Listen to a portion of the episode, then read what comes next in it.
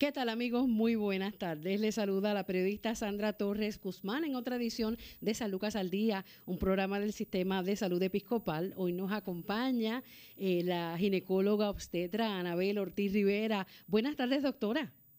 Buenas tardes, Sandra. Buenas tardes a los radioescuchas.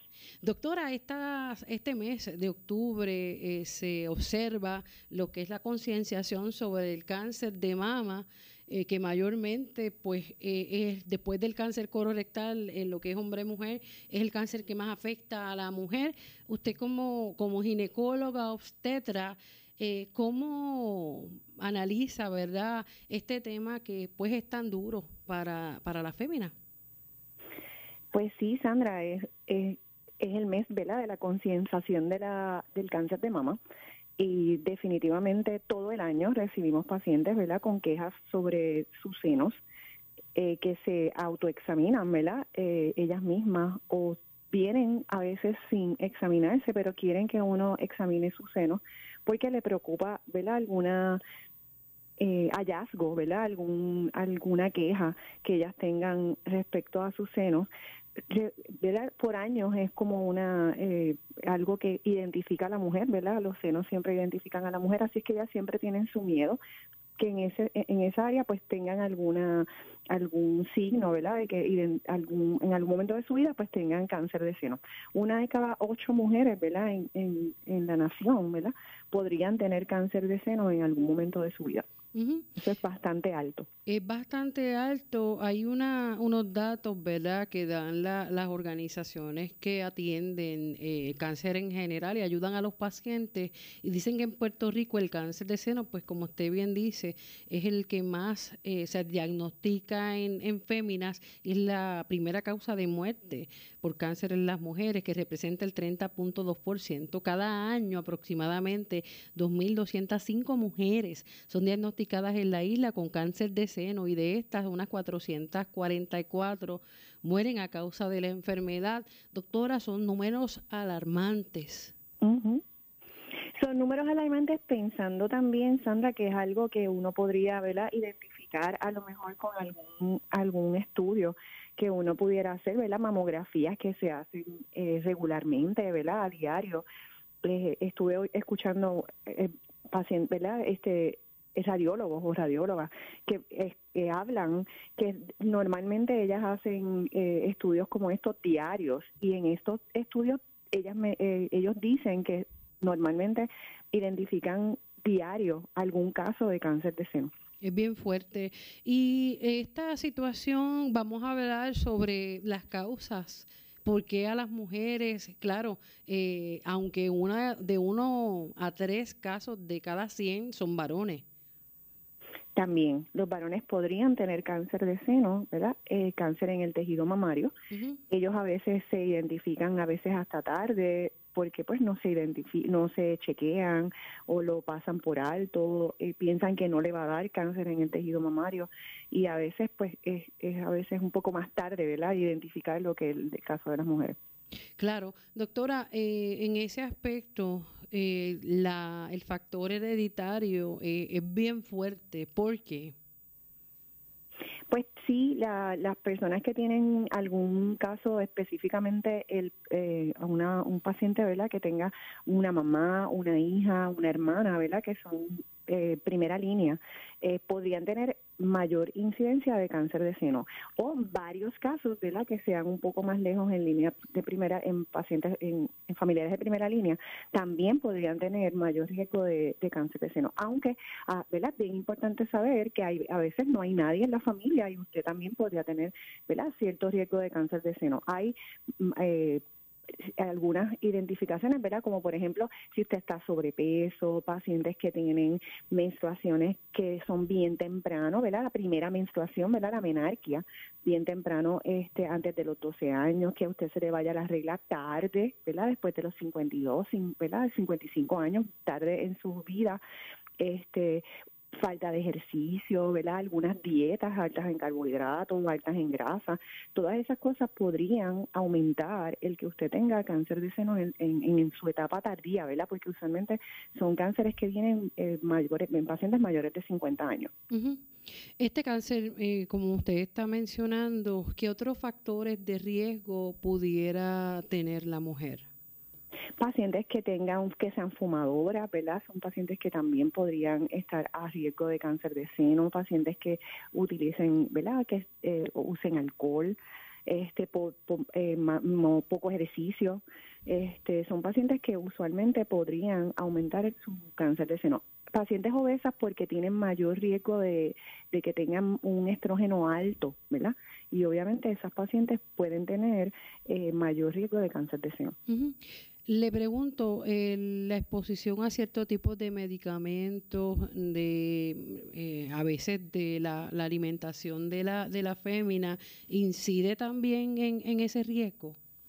Sí, pacientes, ¿verdad? hormonas a veces este, podrían aumentar riesgo de cáncer de seno, específicamente, ¿verdad? Cuando tenemos un mayor riesgo a, a, estrógeno. Este, por eso es que, ¿verdad? Pacientes con obesidad, pues caen en ese grupo. En ese grupo. O pacientes, ¿verdad? Que le llega la menstruación muy temprano o se le va tarde las reglas, ¿verdad? Son pacientes que podrían estar en ese grupo. Pacientes nulíparas, ¿verdad? Pacientes que no han tenido hijos, este, también pueden estar en ese grupo este, ese tipo de pacientes podrían tener mayor riesgo de, cáncer de seno. ¿Qué relación hay entre la lactancia materna y el cáncer de seno? Y si es un mito o, es realidad el hecho de que las mujeres que lactan a sus bebés por más tiempo tienen un riesgo menor. Sí, la, la lactancia es una parte que te protege. La lactancia protege para cáncer de seno. Este, ¿ve? Pacientes que que acostumbran lactar, eh, sí definitivamente van a tener una protección para cáncer de, mama. ¿Por qué? Es cierto, eso no es un mito. ¿Por qué, doctora? ¿Qué ocurre? Bueno, lo que pasa es que obviamente el esa, esa ese tiempo que la paciente está lactando este, va a tener un menor, ¿verdad? menos estrógeno en ese momento y va a tener esa protección eh, pacientes van a haber parido, ¿verdad? Todas esas cosas van a tener cierta protección en, el seno. Este, y definitivamente pues van a, van a, estar en el grupo de menos riesgo. Van a tener un control de peso, van a estar libres de ovulación y menstruación en ese tiempo, ¿verdad? Son una serie de cambios fisiológicos, ¿verdad? Que van a tener, este, van a causar protección en el seno.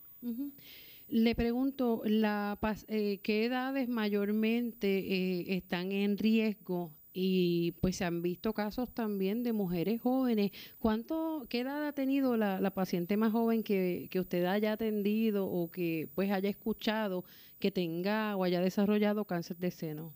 Bueno, usualmente ese cáncer, el cáncer de mama, es, son pacientes mayores de 50 años, ¿verdad? Eso es un cáncer de pacientes mayores de 50 años, aunque, ¿verdad? Se ha visto que en pacientes menores de 40 años ha habido una incidencia mayor en estos últimos años, ¿verdad? Y en este tipo de pacientes menor de 40 años, pues es el riesgo de cáncer es más agresivo, ¿verdad? Es un, cáncer más agresivo, es un cáncer que recurre más, es un cáncer que usualmente tiene una mortalidad y morbilidad más alta. Así que tenemos que estar pendientes en este en este grupo de pacientes, ¿verdad? Porque últimamente pues también se ha visto que a pesar de que es un cáncer que es mayormente en pacientes mayores de 50 años, pues también en este grupo de edad menor pues también aparece. Eh, por lo menos en, en, mi, en mi caso particular, ¿verdad? En mi oficina yo he visto pacientes pues qué sé yo, en los treinta y pico, ¿verdad? 35, 36. Pero hay pacientes, ¿verdad?, que han, se ha reportado pues menores, menores de esa edad. Así que es un cáncer que usualmente, pues, ¿verdad? aparece en, pacientes mayores. Pero sí, ¿verdad? En esas edades de 40, 35, 30 años, pues podría aparecer. Y en esos años, pues podría ser un cáncer mucho más agresivo es sumamente importante, ¿verdad?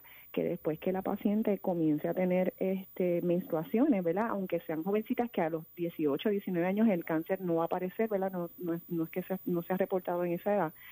Pues es bien importante que el paciente se haga un, un examen, ¿verdad? De rutina mensual cuando el paciente no esté en menstruación, ¿verdad? Pasa la menstruación y luego de eso, pues una vez al mes, el paciente se haga un autoexamen de seno Eh, no es que lo haga todos los días, ¿verdad? No es que vayamos a estar haciendo ese examen todos los días, simplemente una vez al mes fuera de la menstruación. Pasó la regla y ahí se puede aprovechar y hacer ese autoexamen. ¿Cómo lo debemos hacer? Pues ese autoexamen, pues lo vamos a hacer este, usualmente, ¿verdad? Este, con las manos, eh, con los deditos, vamos a examinarnos el seno desde el pezón, todo el seno, ¿verdad? Hasta el área axilar, el área de arriba, ¿verdad? De, la clavícula, buscando algún hallazgo, ¿verdad? Que no estaba presente en los meses anteriores. Primero, en los primeros meses probablemente vamos a conocernos el seno y luego entonces vamos a ver en ese examen si encontramos algún granito, ¿verdad? Alguna masa, alguna retracción en la piel, algún cambio en esa piel, ¿verdad? A veces encontramos como una piel de naranja, ¿verdad? Como una piel de, las chinas, ¿verdad? Este, son cambios que a veces pueden aparecer alguna secreción por el pezón, ¿verdad? Que no estaba antes. Y son secreciones que no necesariamente son como leche, sino cambios como en sanguinolentos, ¿verdad? Oscuros, este, verdosos. Ahí pues nosotros debemos acudir al médico. Este, ese examen debe ser hecho, por ejemplo, este, con las manos primero, a veces con jabón, ¿verdad? Para, con crema, para que entonces su piel, su dedo repale y pueda detectar más eh, más sensible, ¿verdad? Más, más, más, más, la, piel se vuelve un poquito más sensible en el dedo y usted pueda detectar más rápido, ¿verdad? Algo más pequeño. Y también usted debe verse en el espejo, ¿verdad? Para usted poder ver cambios en la piel, retracciones, que es como que se hunde la piel en algunas áreas, ¿verdad? Que no es normal. El área del pezón, si se hunde, todas esas cosas que son nuevas, usted las debe consultar con su médico. Usted puede verificar si hay masas, si son duras, si hay algún bulto, ¿verdad? Que usted encuentre en el área del pezón, en el área del seno, si es en el área de la axila. Y vuelvo y repito, ¿verdad? Si hay alguna secreción en el pezón. Esas son cositas que usted debe verificar. Y por lo menos una vez al año, una vez cada dos años, ¿verdad? Que un médico le revise el seno, ¿verdad? Ya sea su médico primario este o el ginecólogo, ¿verdad? En este caso, cirujano, ¿verdad? Si usted tiene un cirujano de su confianza, pues también son médicos que están eh, especializados en, en, hacer un examen de seno, ¿verdad? Que usted pueda corroborar que no haya nada malo en, en, el seno, ¿verdad? Que se identifique temprano, porque la idea de esto es que usted pueda identificar algún cambio que pueda este, ser identificado antes de que usted tenga cáncer, ¿verdad? Antes de que usted tenga alguna malignidad en el seno. Eso, eso es bien difícil, doctora. Eh, el autoexamen debe ser algo que debemos eh, ya incorporar a, nuestra rutina, a nuestro estilo de vida, pero lamentablemente son muy pocas las que, las que cumplen con, con eso y eso es para cumpliendo consigo misma. Exacto. Es bien importante, Sandra, porque a veces las pacientes no se conocen, ¿verdad? No se conocen el cuerpo. Este, a veces dicen, yo no encontraba eso, yo no lo tenía antes o yo no sé si lo tenía, ¿verdad? Y es bien importante que usted sepa que que, que, cuál es lo normal, qué es lo normal en usted. Muchas pacientes me dicen, yo tengo senos densos que me lo encontraron en la mamografía y vienen bien asustadas, ¿verdad? Este, y eso es bien importante porque senos densos no es nada malo, ¿verdad? Eso es bien común en pacientes este, más jóvenes, ¿verdad? Este, y eso es un cambio que usualmente se ve en un estudio, ¿verdad? Este, y podemos hablar de eso un poco más adelante cuando empecemos a hablar de los estudios que se pueden hacer ¿verdad? para detectar eh, los cánceres o detectar que no haya nada malo en el seno.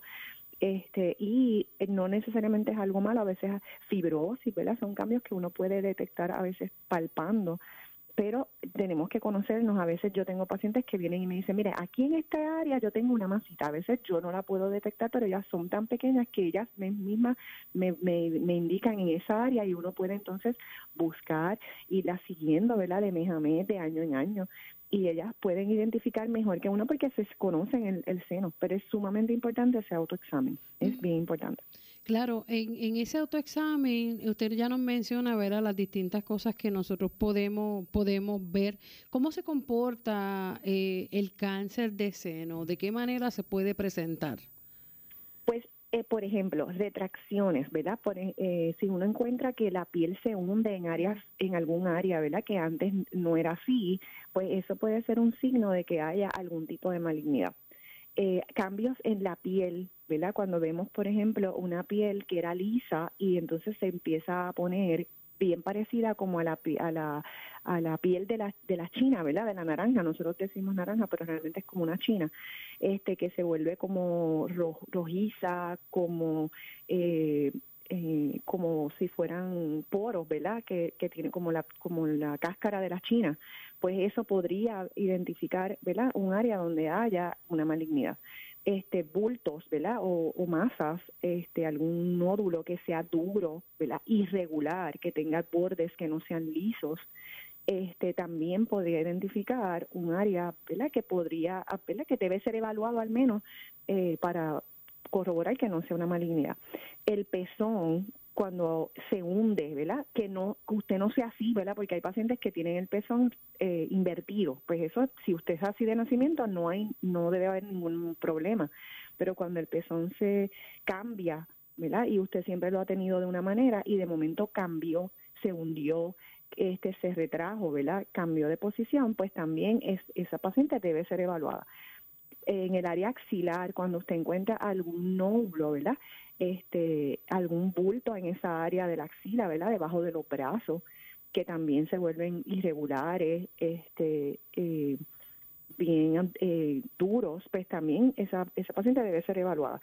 Secreciones, ¿verdad? Que usted por el pezón, cuando usted este, se aprieta o a veces sin ningún tipo de, de intervención, esa paciente tiene, empieza a tener alguna secreción, ¿verdad? Sale por la, el pezón un líquido que no es blanco, no es claro, sino oscuro, como sanguinolento, como si fuera sangre oscura, verdosa, pues entonces usted debe ser evaluado, ¿verdad? Para corroborar que no haya algún tipo de cáncer que sea de los ductos, ¿verdad? De, leche. Pues entonces son cosas que no son normales, ¿verdad? Y usted debe ser evaluado. Doctora, ese detalle es importante, ¿verdad? Porque a veces nos, nos nos quedamos con la preocupación, ya sea la mujer que, que pierde su embarazo o las madres que dan a luz, lactan por, por poco tiempo o las que también hemos estado durante años también en con lactancia extendida. Eh, en términos de cómo se maneja todo esto para pues evitar acumulaciones o si es normal que años después de haber terminado de, de lactar o varios años después de haber perdido ese embarazo se encuentren eh, masitas que pues estén relacionadas a esa leche materna. Sí, eso es normal. Eso es normal, igual que puede haber una secreción que se parece a la leche, ¿verdad? O es leche, como clara, este, un poco blanquecina, eso puede ser normal este, si usted se aprieta y encuentra ese tipo de secreción, eso puede ser normal. Puede ser, ¿verdad?, que se haya quedado acumulada ahí en la leche y, y eso no necesariamente es cáncer, eso no, no tiene nada que ver con cáncer. A veces hay algún desequilibrio en alguna hormona, una hormona que se llama prolactina y también puede haber una producción de leche. Eso no tiene nada que ver con cáncer. Pero cuando usted tiene un hallazgo como ese, es importante que usted acuda a su médico y el médico determine, ¿verdad?, por qué razón usted está teniendo esas secreciones que usted no las tenía antes o por qué se ha quedado tanto tiempo con esas secreciones si usted hace tiempo que no da pecho, ¿verdad? Es importante que usted sea evaluado, pero definitivamente esa secreción blanca, clara, no es un eh, signo de que haya cáncer de mama. Hay que, eh, se requiere, le pregunto, algún tipo de, de, tratamiento, de acción que debemos tomar una vez dejamos de lactar o eso se deja quieto hasta que se seque? No, eso se deja quieto. Anteriormente, en los años, estoy hablando de hace 20, 25 años atrás, este, se hacían algunas cosas, ¿verdad?, referentes a, dejar, para que se dejara de producir leche. Se ponían unas inyecciones, se ponían, se hacían unas, unas intervenciones, pero eso está contraindicado. Usualmente con el solo hecho de dejar de lactar, este, si hay una pérdida de embarazo, ¿verdad? Con el hecho de que este se, no se toque el seno, ¿verdad? No se, no se extraiga leche, el seno solo va a dejar de producir leche. Porque eso es como a demanda, ¿verdad? La lactancia es a demanda. Si usted no tiene un bebé que esté eh, requiriendo leche, un bebé que esté chupando, pues el seno va a dejar de producir leche. ¿Por qué las hormonas eh, y qué por ciento ¿verdad? de las mujeres que utilizan hormonas eh, pueden desarrollar eh, cáncer de seno? ¿Por qué? Bueno, realmente eso no es necesariamente que las hormonas van a hacer que usted va a tener cáncer de seno. Eso no es así, ¿verdad? No es un, una causa y efecto. realmente es que, ¿verdad? Hay estudios que dicen que, por ejemplo, este, pacientes que ya pueden tener una semillita de cáncer, ¿verdad? Aunque usted no utilice eh, hormonas, usted es una mujer y usted va a tener estrógeno. ¿verdad? Y hay algunos tipos de cáncer de mama que van a reaccionar a, su estrógeno. Algunos sí, otros no. No todos los cánceres de mama van a hacer una van a tener una reacción directa a estrógeno. Sí, que ya es que ya está predispuesta. No, necesariamente es una causa y efecto, ¿verdad? No es que usted tome estrógeno y usted va a tener cáncer de, de mama. Eso no es cierto. Por eso hay pacientes que pueden tomar estrógeno, porque usted toda la vida ha tenido estrógeno y no todas las pacientes van a desarrollar cáncer de, de cáncer de mama. Doctora, en la línea eh, genética, el otro día estaba conversando con una sobreviviente y pues menciona que la única persona que ella tenía de una línea y no era directa era una prima hermana y pues no ni madre que ella sepa ni abuela eh, no tenía ninguna línea directa eh, para con, con, con otras personas que le hayan dado cáncer de seno y en el caso de, ella fue una prima. ¿Se ha extendido esa, ese radar para estar pendiente? No, usualmente es una, una persona que sea de línea de primera línea, que es mamá, hermana o hija. Ahí aumenta, podría aumentar el cáncer de, seno. Lo que pasa es que si usted tiene algún familiares que son de segunda línea, ¿verdad? Primas, por ejemplo, tías, pero hay varios casos, ¿verdad? Pues podría haber algún tipo de problema, ¿verdad? Genético. Ahí, pues, a veces hay que hacer algún estudio, que hay estudios que son genéticos, están los, ¿verdad? Los llamados genes BRCA, ¿verdad? Que entonces en ese caso, pues, a veces hay que hacer algún tipo de estudio. ¿Verdad? que tienen que ver con cáncer de seno, cáncer de ovario, a veces cáncer de páncreas, también hay cánceres de colon, ¿verdad? Esos son otros estudios, ¿verdad? que se pueden hacer que no tienen relación con cáncer de seno, ¿verdad? Pero son diferentes tipos de genes que podrían haber en línea familiar. Bueno, doctora, vamos a hacer una pausa aquí en San Lucas al día. Cuando regresemos, eh, va a hablar en detalle sobre los distintas, las distintas pruebas, los distintos exámenes que hay para detectar eh, el cáncer de seno en sus distintas etapas. Claro que sí. Bien amigos, continuamos aquí en San Lucas al Día, un programa del Sistema de Salud Episcopal. Hoy estamos conversando con la ginecóloga obstetra Anabel Ortiz Rivera sobre el tema del cáncer de mama. Doctora, ya eh, señaló todos los factores de riesgo, ¿no? Y ciertas eh, conductas que podían propiciar tal vez el desarrollo de este tipo de cáncer, que es el más que afecta a las mujeres, eh, en términos, ¿verdad?, de, de, si vamos a dividir, ¿no?, eh, hombres con cáncer de próstata, mujeres con cáncer de mama, fuera de lo que es cáncer colorectal, hay ciertos mecanismos para poder diagnosticarlo. ¿Cuáles son? Bueno, lo primero que, mencionamos ahorita, ¿verdad? Fue el examen eh, de seno que hacemos nosotras mismas eh, frente a un espejo o con las manos, ¿verdad? Ese es el primer paso que nosotros tenemos, la primera herramienta que nosotros tenemos para identificar nosotras mismas si tenemos algún nódulo, alguna secreción por el seno, algún cambio en la piel que podemos identificar y que podamos acudir al médico, ¿verdad? Este para poder este tener un examen de un profesional que nos pueda decir si tenemos de verdad algo, alguna señal que indique que tenemos riesgo de tener cáncer de, mama. Este, la otra forma, ¿verdad?, de identificar eh, cáncer de mama es, ¿verdad? Ese examen que vamos anualmente o cada seis meses, dependiendo de nuestro riesgo, eh, con un profesional de la salud, ¿verdad? Ya sea un ginecólogo, su médico de cabecera, su médico eh, de confianza, ese médico de familia, ¿verdad? Ese cirujano que usted siempre visita, ¿verdad? Dependiendo de los riesgos que usted tenga de cáncer de seno, ¿verdad? Cáncer en la familia, como habíamos hablado hace un rato, este, que siempre acudimos para que nos haga ese examen profesionalmente, ¿verdad? De, nuestro seno. Eh, todos esos pasos nosotros los vamos a ir haciendo, ¿verdad? Para que eh, podamos identificar con tiempo si ese bulto que nosotros identificamos pues es algo normal, es un quiste, es un filoadenoma, que es una masa sólida normal, este y entonces eh, podemos identificar con anticipación si tenemos una masa de, seno, ¿verdad? Que tengamos que, preocuparnos.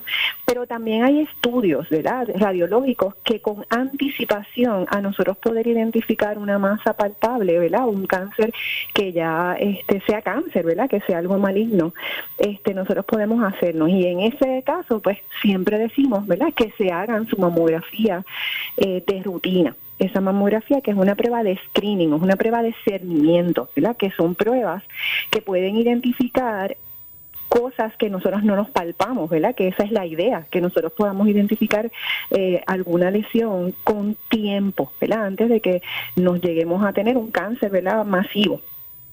Eh, la mamografía, por ejemplo, es un estudio que se hace en pacientes usualmente de 40 años en adelante, ¿verdad? Usualmente a los 40 años cuando nos hacemos la primera mamografía. No necesariamente después de los 40 años la vamos a hacer todos los años, ¿verdad? Eso es bien individual.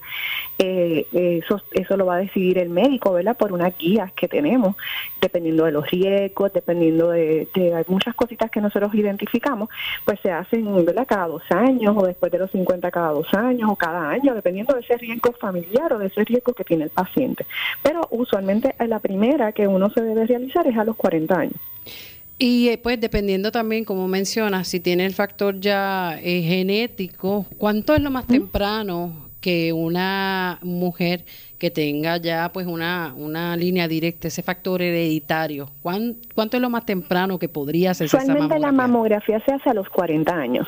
Pues, se podría recomendar desde los 35, pero usualmente se hace a los 40 años. Lo que pasa es que en la mamografía más temprano de los 40 años es bien difícil ver el tejido, porque es un tejido que es bien fibrótico, es bien denso. ¿Verdad? A menos que en esa paciente pues nosotros encontremos algo en un examen físico, ¿verdad? Que nos indique que tenemos que hacer algún estudio en particular pero no no importa que usted tenga a su mamá que o su hermana que le dio cáncer a los 25 años, usted no se va a hacer una mamografía, eso es incorrecto. Es importante que usted visite a su médico y se le hagan algunos, ¿verdad? algunos chequeos, pero no es correcto que usted a los 25 años o a los 19 años esté haciéndose una mamografía porque su mamá tuvo cáncer de seno, eso es incorrecto. ¿Verdad? Eso es bien importante saberlo. Usted tiene que ser evaluado y usted tiene que ser, la vamos a chequear, pero no necesariamente usted se va a hacer una mamografía. Usualmente la edad a donde se comienza es después de los 40 es después de los 40 que es donde se va a empezar a detectar, ¿verdad? En ese estudio, este, esa, ese, ese cáncer. Este, es importante saber, ¿verdad?, qué es una mamografía. La mamografía, muchas mujeres le tienen miedo, ¿verdad?, porque se pasa de, voz en voz, que es, un, es un estudio doloroso, que es un estudio donde usted le va a dar mucho dolor. Pues hay unos trucos, ¿verdad?, para eso. Si es un estudio donde usted le van, ¿verdad?, colocan el seno en, una plancha o, ¿verdad?, como un estilo, eh, una planchita donde usted le van a colocar presión para poder ver el seno. Este no necesariamente es doloroso, puede ser un poco este, y entonces usted va eh, a tener, eh, de alguna manera, eh, va a evitar, ¿verdad? Ir, por ejemplo, en sus días de menstruación, en los días previos a la menstruación, porque su seno va a estar sensible en ese momento. Y entonces, este, esos son algunos trucos que usted va a tener, ¿verdad? Para que usted no le dé ese dolor que mucha gente refiere cuando le hacen una mamografía. Eh, va a ir a un sitio, ¿verdad?, donde estén especializados en esa en esa materia, ¿verdad?, para que usted lo coloquen, sea más fácil, usted le puede explicar, mire, yo no me he hecho mamografía o la otra vez yo tuve una mala experiencia, usted me puede ayudar, ¿verdad?, para que entonces sea mucho más eh, saludable esa experiencia, ¿verdad?, para que eh, usted se la pueda realizar y no tenga esa dificultad. Y créanme, ¿verdad? Que ese técnico, esa técnica de mamografía va a hacer ese estudio mucho más placentero. Estamos celebrando incluso, ¿verdad? El mes de, la mamografía, el mes de cáncer de seno. Este, aquí en el Hospital San Lucas, pues están, eh, ¿verdad? Vamos, los estamos recibiendo en, en el área de radiología para hacer el estudio, ¿verdad? Eh, en todo este mes, desde octubre 1 hasta octubre 31, y están haciendo la mamografía eh, todo el mes. La hacemos todo el año, ¿verdad? No es solamente el mes de octubre, pero el mes de octubre, ¿verdad? Pues estamos celebrando y estamos invitando a que usted pues pueda venir para que eh, la, con más énfasis, ¿verdad? Estamos hablando en la radio, estamos, ¿verdad? De alguna manera este, dándole énfasis a que es, lo podamos realizar, ¿verdad? Porque como bien dijiste, pues es un cáncer que que a veces lo olvidamos o a veces pensamos que, que está ausente y es bien común, bien común en las, en las mujeres y en las mujeres latinas, en las mujeres boricuas. Lo encontramos diario, lo encontramos diario, Sandra. Por la, debe ser pues factor genético ya por nuestra raza, le pregunto, o por lo, lo voluptuosa que es verdad la, la mujer latina, le pregunto, y también la, la afroamericana.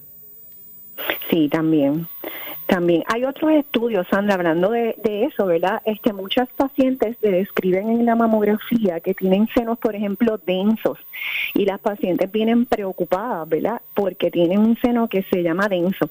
Pues la densidad no es necesariamente nada malo, sencillamente es una descripción, ¿verdad? Que hacen los radiólogos. Cuando ven en la placa un área blanca, ¿verdad? Como un área blanquecina que a veces no permite ver también, ¿verdad? Este, ¿qué hay detrás de esa de esa área? ¿Verdad? Cuando el seno es un poco graso, eh, pues entonces la, el radiólogo puede ver a través de ese tejido y puede describir, ¿verdad? Si hay masa, si no hay masa, si hay alguna algo que le preocupe, alguna calcificación, algún hallazgo.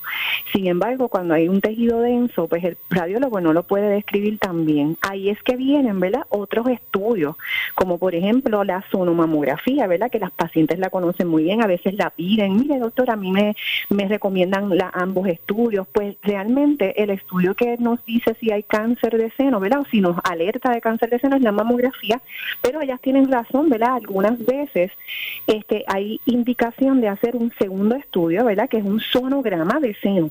Es un sonograma de seno, pues porque no se ve este, necesariamente completamente el tejido del seno, el tejido mamario, y entonces tenemos que ver a través de ese tejido denso, y entonces el, la mamografía viene a ser como un estudio complementario, ¿verdad? A esa mamografía y tenemos que añadirlo, ¿verdad? Como parte de, ese workup, ¿verdad? De, esa, de esos estudios para corroborar que esa, esa persona no tenga, ¿verdad? Ninguna masa que nos vaya a alertar o que nos tengamos que hacer algún otro estudio adicional como una biopsia, ¿verdad? Como un seguimiento con el cirujano. Y en ese caso, pues tenemos que añadir, ¿verdad? Esa sonomamografía, ese sonograma de seno, que es un estudio que a ellas les gusta más, ¿verdad? Porque obviamente es menos molestoso, es un estudio más, más, este, más amigable, ¿verdad? Diríamos de esa manera. Y entonces ellas a veces lo, lo prefieren, ¿verdad? Pero a veces no, es, no se puede hacer solo, necesariamente, ¿verdad? generalmente va acompañado con la mamografía. Eh, también, por ejemplo, pacientes que en una mamografía se le encuentra alguna masa, ¿verdad? Alguna eh, nódulo, pues a veces tenemos que mandar a hacer un sonograma, ¿verdad? Para categorizarlo. Por ejemplo, para saber si es algo que es duro, ¿verdad? Sólido o es algo que es quístico. Este, esas son cositas que nos ayuda la sonomamografía, ¿verdad? Vienen a hacer estudios que son complementarios pero no sustituye la mamografía. No la sustituyen, no la sustituyen, este Sandra, no la sustituyen. A veces hay que hacer una sonomamografía a los seis meses, ¿verdad? La mamografía no se hace necesariamente a los seis meses. La sonomamografía a veces uno la puede realizar a mitad de año, ¿verdad? O volvemos a hacerla a mitad de año.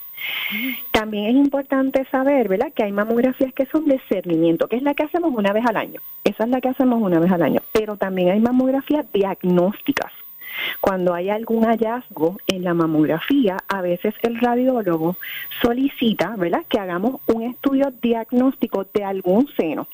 Nos dice, mira, de un área en particular, de un cuadrante del seno, encontré esto y necesito hacer un estudio adicional de ahí. Es una mamografía especial, ¿verdad? Que es como un aumento. Yo le digo siempre a ellos, es como cuando te ponen un cristalito, ¿verdad? Como una lupa en esa área. Y ahí aprietan un poquito más, ¿verdad? Y nos hacen ver como debajo de esa área si lo que ellos dieron es un tejido sencillamente fibrótico, si es que era una, era, no era real, ¿verdad? Eso que ellos lograron ver ahí. Entonces nos hacen un estudio diagnóstico, es una mamografía también, pero entonces nos quieren, ¿verdad? Corroborar debajo de algún área en particular, ¿verdad? Un cuadrante de un seno, si ese, ese tejido le preocupa realmente, ¿verdad? Si es, que necesitan hacer alguna algo adicional, si tenemos que referirlo, porque de verdad sí había algo ahí, este, alguna calcificación, algún nódulo, ¿verdad? Que sea irregular. Y entonces ellos hacen lo que se llama una mamografía diagnóstica. Eso lo hacemos mucho. La gente le llama spot compression view, ¿verdad? En inglés. Le llaman este diagnóstica, mamografía diagnóstica. Los pacientes conocen, ¿verdad? De los nombres. Y entonces la hacen de un área en particular. A veces hay que hacerlo de ambos senos, pero usualmente de un área, de un área del seno, no es del seno completo. Y entonces ellos lo mar, los radiólogos lo marcan en la placa, ¿verdad? Quieren de esa área en particular alguna vista adicional. Eso se llama una mamografía diagnóstica. Y ¿verdad? Y nos ayuda mucho cuando este queremos ver esa esa esa parte ahí debajo de ese de ese, de ese tejido que ellos no pudieron ver originalmente en una placa normal. Doctora, este, sí, le iba a preguntar eh, qué es una calcificación y cómo es que surgen. Pues mira, hay calcificaciones que son benignas. Eh, Sandra, tú sabes que donde quiera en nuestro cuerpo tenemos vasos sanguíneos, ¿verdad? Tenemos venas, tenemos arterias. Y ahí, dentro de los vasos y de las arterias, tenemos calcificaciones, ¿verdad? Como que en ese tubito, ¿verdad? En ese vaso, se van, eh, van adquiriendo como una en ese camino de esa arteria, esa, esos pasos, a, medida que cumplimos años, ¿verdad? Que vamos poniéndonos un poco más de mayor edad, no digo más viejitos, ¿verdad? Porque, pero mayor edad, pues en esa área a veces se forman se van, el calcio se va depositando ahí o la grasa se va depositando ahí. Pues en ocasiones eso lo podemos ver en una mamografía. Eso sería lo que se llama calcificaciones en los vasos. Eso es benigno, eso no es nada malo. Eso lo podemos ver en una mamografía. Si vemos la placa a la luz, vamos a ver ese caminito. Vemos como si fueran unas hormiguitas, ¿verdad? En un caminito. Lo vemos y eso es normal. Sin embargo, cuando vemos grupos ¿verdad? Grupos de calcificaciones, que es como si fueran muchos puntos agrupados, ¿verdad? Como si fuera una estrellita en un área y vemos esa, esa formación, eso, eso puede ser calcificaciones que pudieran ser algo, ¿verdad? Que nos alertan a que hay algo que no es bueno. No necesariamente, a veces hacemos una biopsia y es nada, no es nada malo, es sencillamente que, que eh, se formó ahí, se depositó calcio en esa área, ¿verdad? O se depositó algún, algún mineral y sencillamente sale negativo. Pero cuando hay así esa estrellita que está formada con esos puntos que cuando vemos en una placa son unos puntitos en, en agrupados, pues entonces generalmente el radiólogo nos va a alertar que hay una, un grupo un grupo de calcificaciones. Y entonces generalmente, ¿verdad? Nos va a, a decir que está indicado hacer una biopsia. Le pregunto también, eh, ¿la fibrosis y los quistes simples en el seno eh, podrían desarrollar eventualmente cáncer o no necesariamente? Mm, no, necesariamente, usualmente no. No. ¿Y eso cómo se desarrolla? Pues eso es que, ¿verdad? A medida, ese es el tipo de tejido que nosotros tenemos y se llenan a veces de líquido, ¿verdad? Por los ciclos menstruales y demás, pero no necesariamente si a medida que crecen, a veces se palpa alguna masa, se palpa algún quiste, a medida que uno lo palpe, que sea grande, usualmente uno lo refiere al radiólogo, ¿verdad? Y si cambia la forma del seno, si el paciente le molesta, pues muchas veces los cirujanos intervienen con esa, con esa masa. Si es palpable, ¿verdad? De, más de dos centímetros, tres centímetros, ellos a veces intervienen, ellos a veces intervienen. Doctora, eh, hablando de la mujer que está adaptando, por ejemplo, pues hemos hablado en tantas ocasiones anteriores sobre la maternidad ya después de los 40 años. Hay muchas mujeres, ¿verdad?, que hemos parido eh, cercano a los 40 o después de los 40 y es bastante común en este tiempo. Pero una mujer que haya dado a luz y esté en este renglón que debe realizarse esta mamografía de cernimiento, eh, hay mitos, ¿verdad? Por ejemplo, a mí en particular me, me asustaba y no acudía a hacer una, y lo, ¿verdad? Y lo confieso, ¿verdad? No acudía a hacerme una mamografía, pues porque estaba lactando. ¿Eso es un error? Bueno, en la lactancia, ¿verdad? Es importante que usted vaya y se revise es importante que vaya y se revise porque, ¿verdad? En ese momento sí pueden haber algunos cambios y es importante la revisión. Y ahí se determinará, dependiendo, ¿verdad? Del momento de la lactancia en el que usted esté, si hay necesidad de hacer alguna mamografía. Pero es importante que se haga la revisión porque usted no, no está fuera, ¿verdad? De los años en que podría aparecer un cáncer de mama. Entonces, pues, este cáncer, ¿cuál es el, el tratamiento? Si siempre tiene que haber cirugía, ¿cuál es la, cómo se trabaja entonces luego de detectado el cáncer? Bueno, usualmente cuando se detecta alguna masa sospechosa, usualmente nosotros, ¿verdad? Los referimos a algún especialista porque no, no somos los ginecólogos los que hacemos las cirugías ni los que hacemos la biopsia. Eh, en este caso hay biopsias, por ejemplo, de aguja que lo pueden hacer los radiólogos intervencionales y eh, pues obviamente están los cirujanos, entre ellos los cirujanos generales, ¿verdad? Que tienen experiencia haciendo este tipo de, intervención. Y están los cirujanos de seno, que aquí en Ponce pues hay dos, dos personas. Este, y en el área de Puerto Rico pues hay algunos otros adicionales. Este, definitivamente pues esas personas son los llamados, ¿verdad? A hacer las intervenciones y hacer las decisiones de qué es lo que vamos a hacer. Anteriormente, ¿verdad? En los años pasados siempre habían cirugías que eran bien mutilantes, ¿verdad? Donde se estirpaban los senos completamente, pero hoy en día, dependiendo, ¿verdad? Del alcance que tenga esa masa, ¿verdad? El alcance que tenga la extensión de ese cáncer, ¿verdad? A nódulos y demás, pues es la decisión que se va a tomar, ¿verdad? Referente a si es solamente que se remueve esa masa, eh, se remueven algunos nódulos o si se de verdad se tiene que remover este el seno que es lo que se llama una mastectomía eh, todo depende verdad de, la extensión del cáncer que es lo que uno va a encontrar verdad y a eso también tenemos que añadir verdad la intervención de los oncólogos eh, o los radioterapeutas verdad con su área de, radioterapia o quimioterapia. Esas son cosas adicionales que hay que, que hay que añadir. Yo he hablado con mujeres mactectomizadas, eh, algunas que se han hecho la reconstrucción del seno y otras me dicen, mira Sandra, no, porque me da miedo que vaya a aparecer el cáncer y que no haya manera inmediata de detectarlo. ¿Eso es cierto? Eso no es cierto, ¿verdad? Acuérdate que esto es como un team, ¿verdad? Esto es un team completo, donde muchas mujeres optan por hacerse la reconstrucción en el momento del, de que se los remueven, hay otras que lo posponen, este, y hay muchísimos estudios hoy en día, ¿verdad? Donde uno puede seguir a ese paciente, hay MRI de seno, hay diferentes estudios y, y después que usted continúe haciéndose su cernimiento, ¿verdad? Usted continúe con su grupo de, profesionales que lo atienden, ya sea su cirujano, su oncólogo, el cirujano plástico, todo el mundo va a estar interviniendo en ese en ese seguimiento, ¿verdad? Usted no se puede eh, retirar de, de ese seguimiento. Esos primeros cinco años son críticos, ¿verdad? Obviamente. Este, es bien importante que usted se dé seguimiento. Usted es la persona que va a decidir qué quiere hacer, ¿verdad? Hay gente que se siente súper cómoda sin hacerse una reconstrucción y hay gente que necesita hacer una reconstrucción ¿verdad? Inmediatamente hay gente que la pospone, todo depende. Eso es bien individual.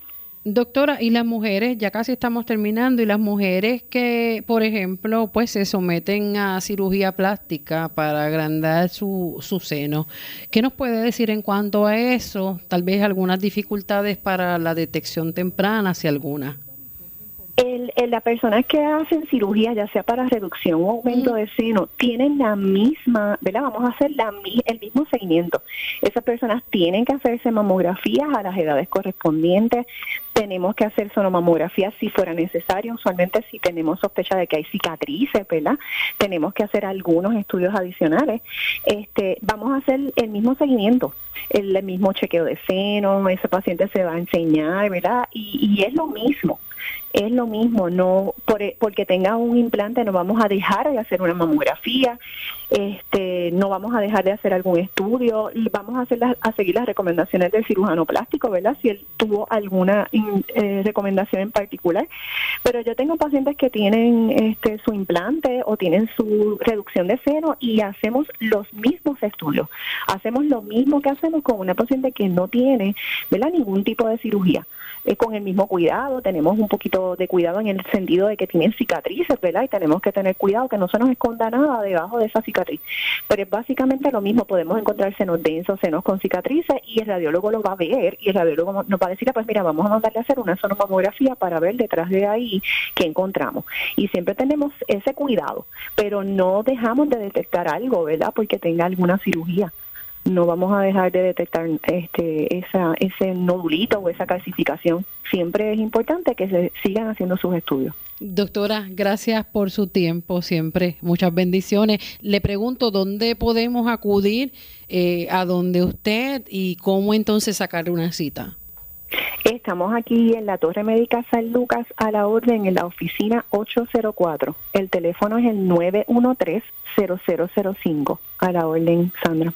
Muchas bendiciones, abrazo. Gracias. Gracias. Bueno, la doctora Anabel Ortiz Rivera, ginecóloga obstetra, hoy en San Lucas al Día, un programa del de, Sistema de Salud Episcopal.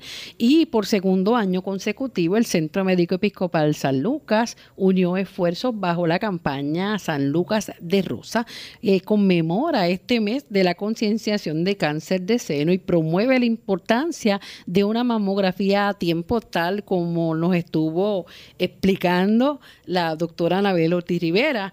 Eh, según el doctor Pedro Díaz, que es el director del Centro de Imágenes eh, San Lucas, eh, dice que el cáncer de seno, si no se detecta y se trata, puede ser mortal eh, estudios demuestran que si se descubre en etapa, temprana, la paciente puede tener un pronóstico de vida positivo, por lo que es importante la mamografía.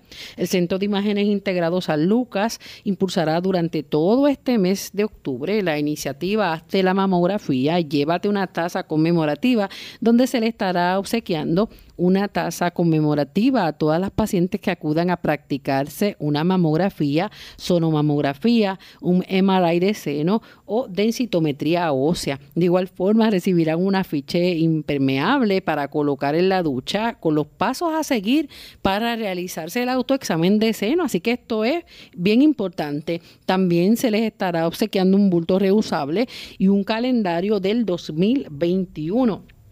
De acuerdo con el licenciado Elionel Pontón Cruz, director ejecutivo operacional del Centro Médico Episcopal San Lucas, aunque atravesamos por una pandemia, es importante que cada paciente no deje pasar su cita, estudio o procedimiento médico. En nuestra institución le brindamos todas las atenciones bajo los más altos estándares de seguridad. Nuestro compromiso es con su salud siempre, dijo. Cabe destacar que el cáncer de seno es el más común en mujeres en Puerto Rico. Los datos que una de cada 12 mujeres lo padecerá.